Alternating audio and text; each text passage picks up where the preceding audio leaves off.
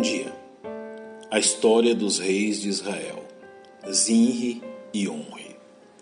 O atento leitor das Sagradas Escrituras encontrará em meio à história dos reis de Israel fatos que revelam quão profunda foi a apostasia do povo de Deus, ao ponto de conspiradores assumirem o trono pelo período de sete dias, sendo depostos da mesma forma violenta pela qual escreveram seu nome na história do povo de Deus.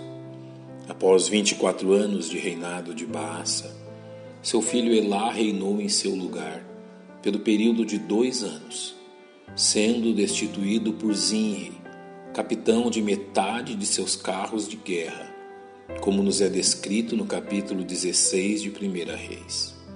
E Zinri, seu servo, capitão de metade dos carros, conspirou contra ele, estando ele em Tirza, bebendo e embriagando-se em casa de Arsa, mordomo em Tirza. Entrou, pois, Inri e o feriu e o matou, no ano vigésimo sétimo de Asa, rei de Judá, e reinou em seu lugar. Zinri foi um instrumento de Deus a fim de dar fim à dinastia de Baasa, ferindo a todos de sua casa não deixando nem sequer um. Seu reinado, entretanto, foi de apenas sete dias, como nos é narrado. No ano vigésimo sétimo de Asa, rei de Judá, reinou Zinri sete dias em Tirza. Ao espalhar-se a notícia da conspiração liderada por Zinri, houve entre o povo a escolha de outro rei, como vemos em 1 Reis. E o povo que estava acampado ouviu dizer: Zinri tem conspirado e até matou o rei. Todo Israel, pois, no mesmo dia, no arraial, constituiu o rei sobre Israel a Honre, capitão do exército. Assim, Honre e todo o povo que o acompanhava foram a Tirza e a cercaram, levando Zinri a tomar uma decisão drástica. E sucedeu que Zinri vendo que a cidade era tomada, foi ao passo da casa do rei e queimou-a sobre si. E morreu por causa dos pecados que cometera, fazendo o que era mal aos olhos do Senhor, andando nos caminhos de Jeroboão e no pecado que ele cometera, fazendo Israel pecar. Este fato, porém, não foi suficiente para pacificar a nação sendo imediatamente precedido por uma divisão entre o povo. Então o povo de Israel se dividiu em dois partidos. Metade do povo seguia Tibni, filho de Ginate, para o fazer rei, e a outra metade seguia a Honre.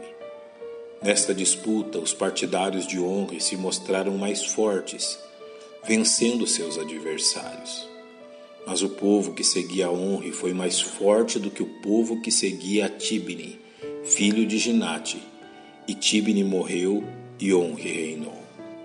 Entre os atos de Onre está a compra do monte de Samaria por dois talentos de prata, onde ele edificou uma cidade a quem deu o nome de Semer, dono daquele monte.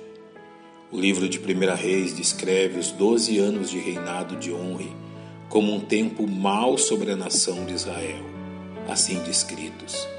E fez honre o que era mal aos olhos do Senhor, e fez pior do que todos quantos foram antes dele. Andou em todos os caminhos de Jeroboão, filho de Nebate, como também nos pecados com que ele tinha feito pecar a Israel, irritando ao Senhor Deus de Israel com as suas vaidades.